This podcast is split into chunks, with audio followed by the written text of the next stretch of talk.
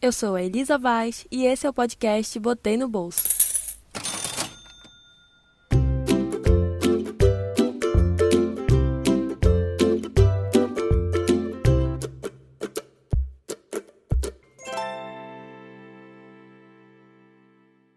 Olá, sejam bem-vindos ao primeiro episódio do programa. Como vocês ouviram na abertura, eu me chamo Elisa Vaz. Eu tenho 22 anos e sou formada em jornalismo pela Universidade Federal do Pará. Trabalho há quase dois anos como repórter de economia em um dos maiores jornais do estado. Nesses poucos anos de experiência na minha vida profissional, desde que eu terminei a faculdade, foi possível perceber que as pessoas não têm tanto interesse por economia, especialmente as pessoas mais novas. Vários setores da economia do Pará, sejam empresas, entidades empresariais ou trabalhistas, são compostos por pessoas mais velhas. Isso é um problema? Claro que não. Mas o que, que faz o jovem não se interessar por economia hoje?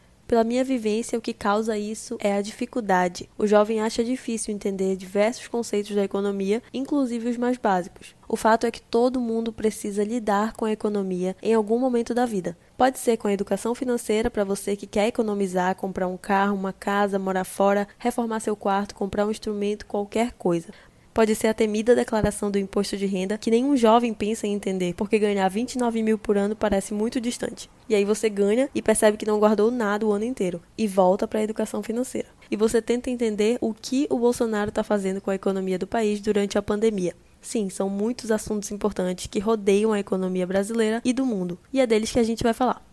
E no primeiro episódio eu aproveito esse momento de crise social e econômica que a gente está vivendo para tentar explicar o que está acontecendo com a economia. Então você que quer muito entender o que tem causado toda essa crise no mercado mundo afora, esse episódio pode te ajudar. Para quem não acompanha a economia diariamente no Brasil, eu vou fazer um breve resumo de como ela tem se comportado ao longo desse ano.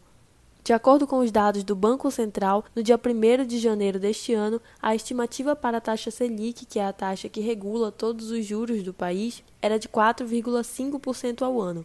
Já em fevereiro, no dia 16, ela caiu para 4,75% na projeção. No dia 19 de março, esse indicador caiu para 3,75% ao ano e agora, na última atualização do dia 6 de maio, ela ficou em 3%. Alguns especialistas, no entanto, dizem que esse valor pode chegar até 2,5% neste ano. Já as taxas de juros das operações de crédito estavam fixadas em 14,78% em janeiro deste ano, caindo para 13,77% em fevereiro e 13,70% em março, de acordo com a última atualização do Banco Central. O dólar comercial também tem sofrido muitas mudanças, ficando mais caro a cada mês. Em janeiro, por exemplo, a moeda custava cerca de R$ 4,00, passando a R$ 4,25 em fevereiro, a R$ 4,49 em março, chegando a R$ 5,26 em abril e agora fixada em R$ 5,52 no primeiro dia útil de maio de 2020. A taxa de desocupação, de acordo com uma pesquisa do IBGE, estava fixada em 11,2% em janeiro, passou para 11,6% em fevereiro e ficou fixada em 12,2% em março deste ano, que é a última atualização do órgão.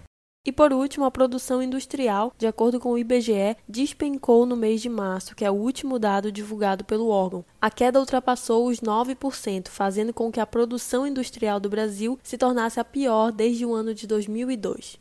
Quem embarca nessa missão comigo é o Mário Tito Almeida. Ele tem graduação e mestrado em economia, é formado também em filosofia e tem doutorado em relações internacionais. E agora eu vou ligar para ele porque a nossa conversa vai ser por telefone. Oi, Mário, como é que vai por aí? Oi, Elisa, tudo bem? Prazer falar contigo, viu? Prazer também. Queria saber como é que você está lidando com essa quarentena, né? Tem sido muito difícil por aí? O que você tem feito? É um momento de diferença. Nós estamos vivendo uma, um regime de excepcionalidade, ou seja, aquilo que era normal, que era natural, passou a ser o diferente. E a gente está tentando ter saúde, saúde física e saúde mental, né? Tentar entender o mundo que está aí, tentar sofrer junto com os outros, mas sempre dar uma luz de esperança para que a gente não possa ficar preso nas coisas ruins, né? É isso mesmo, Mário. E você dá aula no ensino superior, né? Como é o contato dos jovens com a economia, na sua experiência? O ensino superior te permite fazer umas incursões em vários campos. Então, falar de economia para os meus alunos significa falar também das várias dimensões que envolvem a questão econômica. E mesmo num tempo de pandemia como esse que nós estamos vivendo, a economia ela está presente. Então, tentar entender que a economia está presente nas várias dimensões da vida é um pouco a missão nossa no ensino superior. E é a missão nossa também no jornalismo, né? Tentar simplificar. Como eu adiantei para você, a ideia do podcast é justamente mostrar para um público mais jovem como a economia pode afetar a vida dele. Nesse caso, uma crise econômica no geral, né? Uhum. Muitas pessoas confundem achando que a economia é uma coisa que só diz respeito aos grandes grupos e que não afeta a gente. Mas a gente sabe que não é bem assim e que tudo que acontece lá em cima afeta a gente aqui embaixo. Certo. Então, eu acho, Mário, que a gente pode começar explicando, né, um pouco sobre o que é macroeconomia, o que é microeconomia, é, eu acho interessante, até porque a gente vai tocar em como a ciência econômica ela está dividida. A gente chama de ciência econômica porque ela se estabelece como ciência desde o século XIX, em especial com Adam Smith, Davi Ricardo, os grandes economistas, Karl Marx e tal. E ela sempre foi impostada nessas duas grandes colunas, macroeconomia e microeconomia. Quando a gente fala em macroeconomia, nós estamos falando dos grandes agregados econômicos que mexem com a economia em geral. Dentre esses temas, temas, os mais importantes são, por exemplo, a inflação, a taxa de, de emprego ou desemprego, o produto interno bruto, a quantidade de riqueza gerada por um país. Esses são grandes aglomerados, grandes agregados econômicos que são estudados pela macroeconomia. Diria que é um pouco mais estrutural. Já a microeconomia, ela trabalha com as relações mais próximas entre consumidor e entre ofertante, entre firmas, entre indústrias, entre varejistas e os que são os demandantes, portanto, aqueles que vão comprar os produtos. Então, as relações mais específicas entre comprador e vendedor, relação de oferta e demanda, é microeconomia. Os grandes agregados econômicos é macroeconomia. E como é que a gente pode explicar como esses indicadores afetam uma economia? Quando eles dizem que uma economia vai bem, quando não vai, como esses indicadores sofrem variações também positivas, negativas?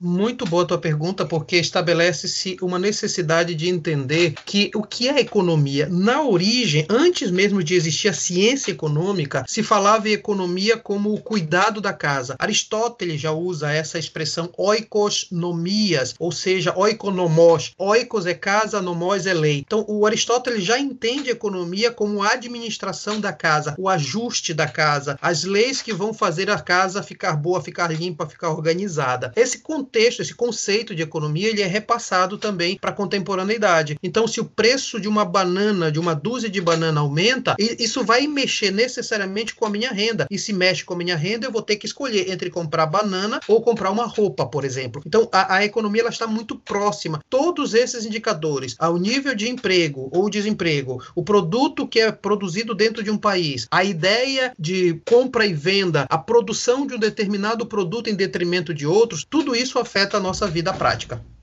E a gente pode explicar quais são esses indicadores que sofrem alterações a curto prazo, rapidamente, quais o consumidor consegue perceber de maneira quase instantânea? Sim, dois fatores que estão correlacionados: a questão da renda e a questão da inflação. Pelo lado da renda, você tem toda a discussão relacionada à questão do emprego. Então, a renda ela é auferida pela venda da força de trabalho para, em troca, receber salário. Essa variação de renda ela é percebida claramente, especialmente no bolso do trabalhador, que depende desse salário, portanto, o lado da renda. Do outro lado, o lado do preço, ou seja, o valor que eu vou usar dessa renda para adquirir um determinado determinado produto. O aumento muito alto desses valores acaba sendo a inflação, e a inflação corrói o poder de compra e, portanto, a renda do trabalhador. Há uma relação muito forte entre a renda e o preço, no caso, a inflação.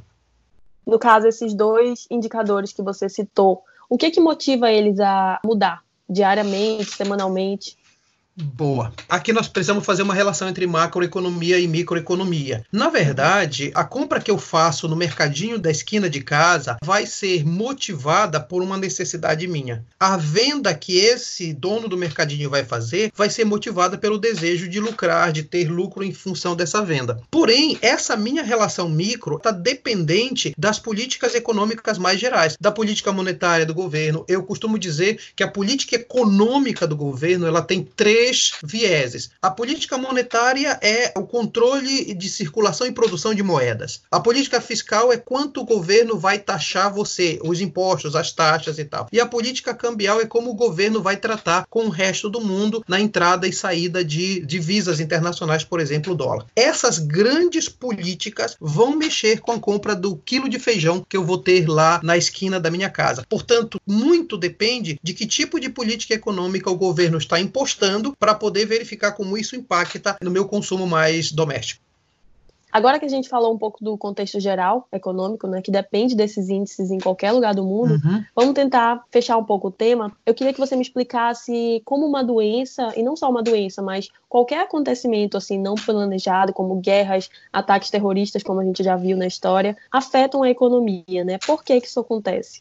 Como toda ciência que nasce no século XIX, elas buscam ter uma segurança em dados para promover cenários cada vez mais prováveis de acontecer. E a gente tenta controlar os eventos, portanto, as causas, para tentar entender as consequências. Isso é uma, uma, uma, ideia de ciência que nós temos a partir da, da Idade Moderna. Quando acontece algum fator que nós chamamos de intangível, portanto, aquele que eu não tenho controle, toda aquela estrutura que eu montei, logicamente, acaba caindo. E no campo da economia, isso é muito comum acontecer, mais do que em outras ciências, porque a economia é muito sensível àquilo que destrói os fatores que que a sustentam. Quando eu tenho um desarranjo no sistema econômico, seja do ponto de vista de uma crise ao interno do sistema, ou quando acontece algum tipo de catástrofe ou evento que eu não tenho controle, um dos primeiros setores da vida cotidiana que sofre é a economia, porque todo o arcabouço de compra e venda, de oferta e demanda acaba caindo porque esses fatores não são controláveis.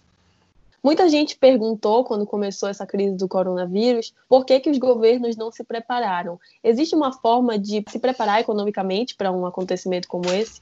Tem que ter um governo que seja responsável do ponto de vista da economia. Assim como nós temos em casa que garantir uma reserva, ou seja, uma poupancinha para aqueles episódios que não estão previstos, todo governo responsável deveria ter uma reserva monetária, fiscal, que pudesse garantir esses momentos. Como se fosse um colchão mesmo, que você cai e cai em cima de um colchão de modo tal que os efeitos não sejam tão dolorosos. O Brasil efetivamente tinha, ao longo dos últimos 15 15 anos, de 2003 a 2015 mais ou menos, construiu uma reserva cambial, uma reserva de valores muito alta. O Brasil ainda tem uma reserva de dólares muito alta por causa dos ajustes no seu orçamento, no seu balanço de pagamentos.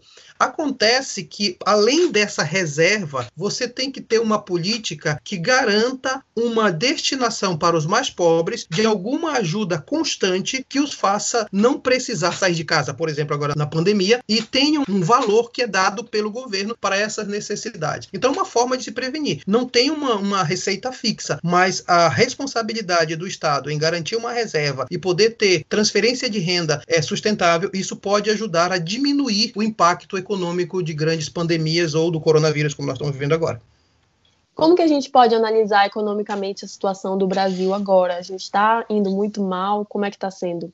O Brasil já vinha em crise econômica antes mesmo da pandemia. Os indicadores, seja do crescimento do PIB, seja da taxa de emprego, ou a inflação não que está controlada, porque a inflação é controlada dado que não tem renda para consumir. Então a inflação necessariamente vai ficar em baixa. Mas as taxas de desemprego, mais a diminuição das reservas cambiais do Brasil, mais a diminuição da produção, seja na indústria, é, especialmente na indústria nos serviços, isso já indicava que o Brasil estava caminhando para entrar em crise. O Brasil é uma das dez maiores economias do mundo, então ele consegue se sustentar com menos peso do que outras é, economias. Mas o grande problema do Brasil é que o capitalismo, especialmente no Brasil, é desigualdade social. Então, a riqueza, que é muito alta no Brasil, o Brasil tem um dos dez maiores PIBs do mundo, essa riqueza ela é distribuída desigualmente. Então, a crise que já vinha acontecendo antes da pandemia acabou revelando uma face mais desigual que os mais pobres sofrem mais, enquanto os mais ricos acabam acabam conseguindo se sustentar, dado que tem um maior acesso à renda.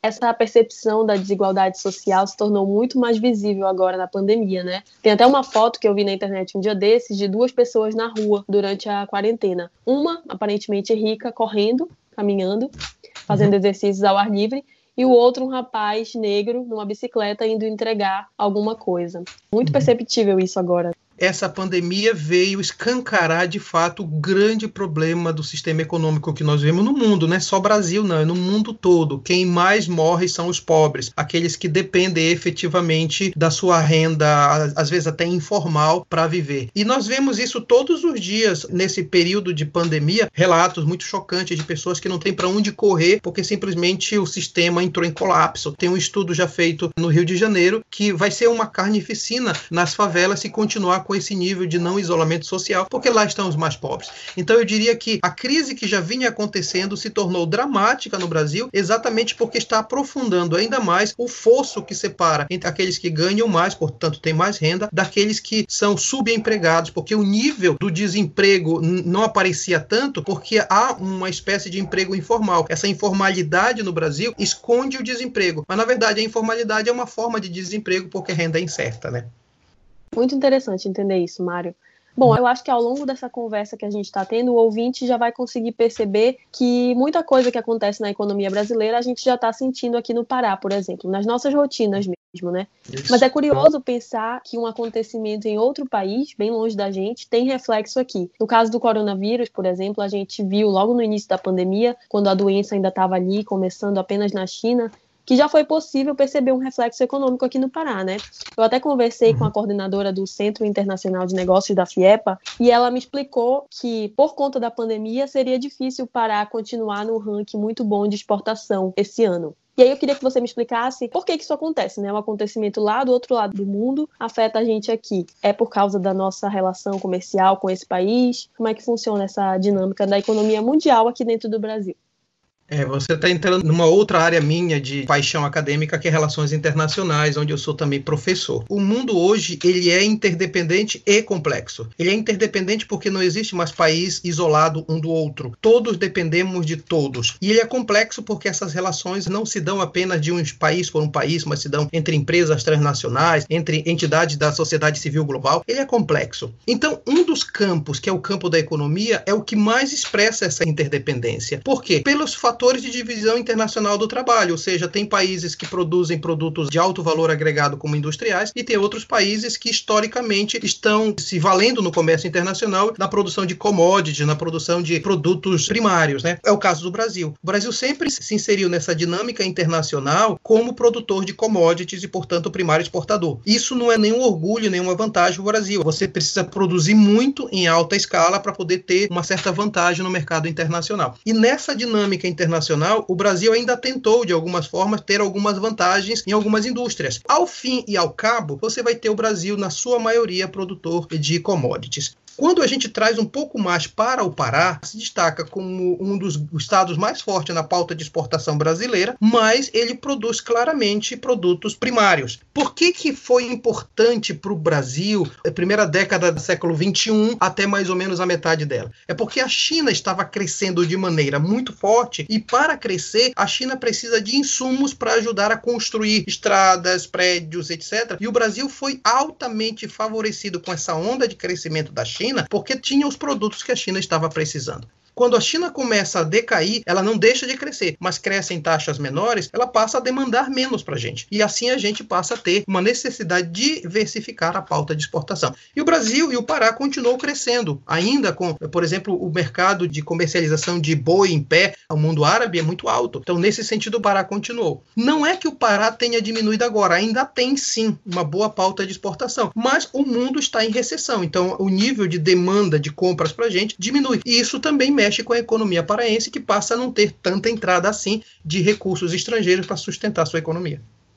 Bom, embora a gente já tenha experimentado outras crises econômicas em outros momentos da história, a economia brasileira já tinha chegado em níveis como esses econômicos? Já tivemos outras crises sim, mas não com esse fator do imponderável, sabe? Quando a gente encontrava fatores de crise, por exemplo, na década de 80, uma crise muito forte, uma hiperinflação, uma dificuldade de controle monetário, você sabia que o problema estava dentro de variáveis que de certa forma você podia controlar. E tanta verdade que se controlou com um plano econômico que foi efetivo efetivamente bem sucedido, que é o Plano Real, ainda em 93, 94. O Brasil passa por uma crise nunca dante na sua história, porque tem um governo que deu provas que não sabe o que fazer diante dessa crise. É, no momento em que o mundo todo está fazendo com que o Estado seja o movente da economia, aumentando a demanda agregada, distribuindo renda, fazendo o que, que a economia gire, o Brasil está na contramão, privatiza, deixa o mercado levar à frente, o governo não estabelece estabelece efetivamente processo de fazer a economia gerar com mais intensidade, promovendo a demanda da população. Então, até os 600 reais que foram é, dados por força do Congresso, mesmo a distribuição dessa renda, ela é feita de maneira desorganizada, com acesso dificultado ao máximo pelo pobre, que vai ter que se juntar diante dos, dos bancos e aí correr o risco de morrer por pandemia atrás do dinheiro para salvar. Há uma falsa dicotomia entre economia e vida. É que o Estado deve sustentar todos os meios da economia, garantindo que as pessoas vivam. Depois, as pessoas sobrevivendo, a economia vai girar de maneira mais tranquila. Então, eu, eu sou muito pessimista hoje com a condução do Estado nessas condições que nós vivemos agora. É, já que você tocou nesse assunto, né, de como o governo está lidando com tudo isso, o que, que a gente pode esperar futuramente com base nas atitudes que têm sido tomadas? Né? Como é que a gente pode tentar uma recuperação, na sua opinião? Qual seria a maneira ideal? Eu acredito que a política econômica está totalmente anacrônica. A política neoliberal promovida pelo ministro Guedes é uma política já superada que não deu certo no Chile eu acho que o momento é ter que repensar esse tipo de política. Eu não vislumbro neste governo a mudança da política. Quando eu vejo o presidente da República caminhar com empresários, quase que forçando o Supremo Tribunal Federal a comprar a ideia de que a economia tem que funcionar e a liberdade vem acima da vida, eu vejo que não, não tem saída para esse tipo de política. Nós temos que mudar a política econômica. E aqui fica uma coisa muito clara, eu acho que é quase que uma coisa concreta, dolorosa, mas concreta a privatização ela leva o Estado a deixar para o mercado as responsabilidades que são dele, especialmente seguridade social. A pandemia no Brasil está provando que o Estado não pode deixar de lado áreas sensíveis de sustentabilidade social e de direitos, em especial um sistema único de saúde que é modelo para o mundo todo, a ideia de uma educação para todos que está sendo dilapidada e, acima de tudo, a questão de garantia de transferências e benefícios sociais, que foi a proposta desse governo quando entrou de desmontar tudo isso aí. A primeira coisa que esse governo fez quando entrou foi totalmente quebrar todo um elo que sustentava uh, o sistema brasileiro de segurança alimentar e nutricional. Então, quando você não tem SUS, a distribuição de renda através de transferências, se você não tem um sistema de segurança alimentar e nutricional, garantias de emprego e de sustentabilidade do teu salário, realmente é uma política que é de morte. Então, mais do que mudar pessoas, tem que mudar a política econômica que está aí. Eu não sei se você já viu, mas tem um, uma piada na internet, um meme, né? Que é um rapaz perguntando no Twitter por que, que a gente não pode imprimir mais dinheiro quando a economia vai mal. Uhum. E eu vi que as pessoas estão revivendo esse meme ultimamente. Vamos tentar explicar para as pessoas por que, que isso não pode acontecer. Boa, boa tua colocação, boa, boa tua colocação. Assim, na origem, fazer moedas, produzir moedas, você precisava ter um lastro em ouro ou metal precioso para dizer essa nota de 100 reais tem um lastro correspondente a ouro. Se estabeleceu pela própria ciência econômica que você não precisa ter um lastro total de cada moeda que você imprime, porque nem todo mundo vai buscar isso em ouro. Então se estabeleceu uma espécie de equação para justificar um pouco a impressão e a velocidade de produção dessa moeda. Então você tem um lastro de 10% sobre toda a moeda que está em circulação porque se sabe que essa moeda, em um determinado momento, ninguém vai buscar lá no Banco Central correspondente em ouro, porque essa moeda vai servir para comprar e vender coisas. Assim, muita moeda no mercado significa dizer que muitos têm poder de compra, e se isso não for acompanhado pelo nível alto de produção, vai faltar produto para muita gente querendo comprar. E quando você tem um objeto raro, necessariamente ele será caro. Ou seja, poucos produtos para muita gente, o preço está lá em cima, isso é inflação inflação. Então, o risco de imprimir moedas de maneira assodada significa que você vai dar um poder de compra para a população e isso vai gerar a inflação lá do outro ponto da dinâmica, né? Por outro lado, na política fiscal, você pode incentivar indústria a produzir mais. Então, uma política econômica que saiba juntar produção de moeda e incentivo para produzir para o empresário, você pode controlar o aumento da quantidade de moeda em circulação e o aumento de produtos que vão estar à disposição, mantendo a equação dentro de um certo equilíbrio. Só que você tem que fazer o jogo do peso e contrapeso. Então, o que que acontece? Nós jogamos nesse sentido a ideia de que se você aumenta a produção de moedas sem o necessário rebatimento no incentivo à produção, você está gerando inflação. Agora, se você faz contemporaneamente uma política monetária, ajustando a política fiscal, incentivando a produção, aí você consegue controlar e dar uma dinâmica na economia. Então, nesse momento em que a produção está caindo, não é indicado não é o indicado nesse momento, não seria indicado, justamente porque você vai aumentar uma bolha de consumo sem o correspondente atendimento do lado da oferta. Bom, agora vamos falar dos indicadores. Como é que a gente está no Brasil hoje? O que, que tem caído, o que, que tem subido? Eu vi que o dólar está bem caro, né? Ultimamente tem subido mais, a gasolina uhum. também está tendo diversas variações ultimamente. O que, que a gente pode falar no cenário geral?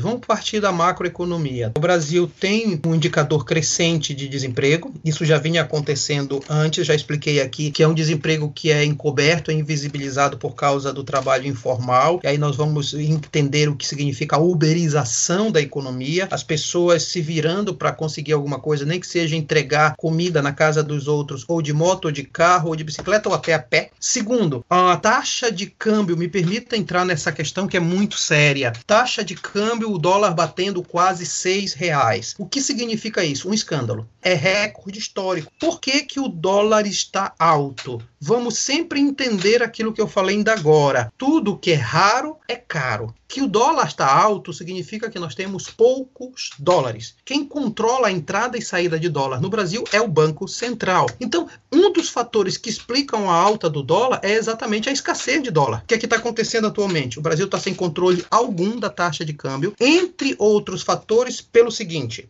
Taxa de câmbio significa então o dólar com menor quantidade ou maior quantidade no país. Quem é que entra com dólar no país? O investidor de fora. Existem dois tipos de investidores. O investidor direto, que é aquele que vem e estabelece uma fábrica aqui. Então ele vem com o dólar dele, cria uma fábrica e produz aqui. Isso é investimento direto, é mais seguro. E existe o investimento indireto, que é o famoso mercado especulativo. O cara põe dólar aqui porque a taxa de juros está boa, porque ele aposta que vai ganhar dinheiro. E quem investe indiretamente num país, deixando o dólar, ele investe porque ele tem confiança nos resultados que ele aposta. Se um determinado país não te dá segurança, a primeira coisa que o investidor indireto faz é retirar os dólares daqui e ir para outro lugar que ele tenha mais segurança de ganho. É assim que funciona o mercado especulativo. O Brasil hoje não dá confiança alguma para o investidor indireto. O que é que ele faz? Ele retira o dinheiro dele. Ao mesmo tempo, o investidor direto não investe aqui porque ele está percebendo que o governo não dá as vantagens que ele pensava que tivesse. Ele tira também. Menos dólar, o preço lá em cima do dólar.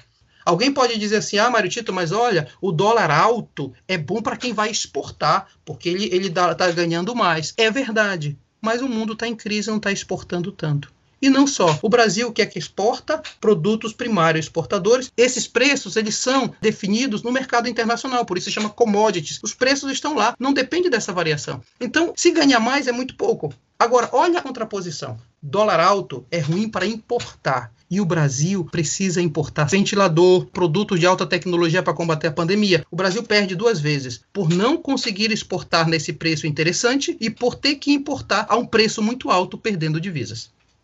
Tá, então a gente está caindo na exportação, a gente está com desemprego elevado, o dólar caro, a taxa uhum. de informalidade também está crescendo, não é isso? Perfeito, perfeito. E acrescento aí, você falou inclusive do combustível, né, da gasolina. O preço do combustível caiu um pouco nas bombas por uma questão de falta de demanda. A galera está em casa, não usa carro. Se não usa carro, não abastece. Então tem que baixar um pouco o preço para quem for para a rua conseguir comprar. Então baixou muito mais pela pandemia e por um outro motivo. Houve uma crise no mercado de petróleo e, e, o mercado de petróleo baixou o preço do barril. E aí, ao baixar o preço do barril por uma questão geopolítica internacional, você vai ter claramente os custos menores para a produção do combustível, por exemplo, gasolina. Mas isso não significa efetivamente uma boa notícia, porque significa que o valor da Petrobras cai. Então também deixa de entrar mais dólares no país. Então, veja bem, nós estamos cercados de indicadores bastante complicados para entender a economia.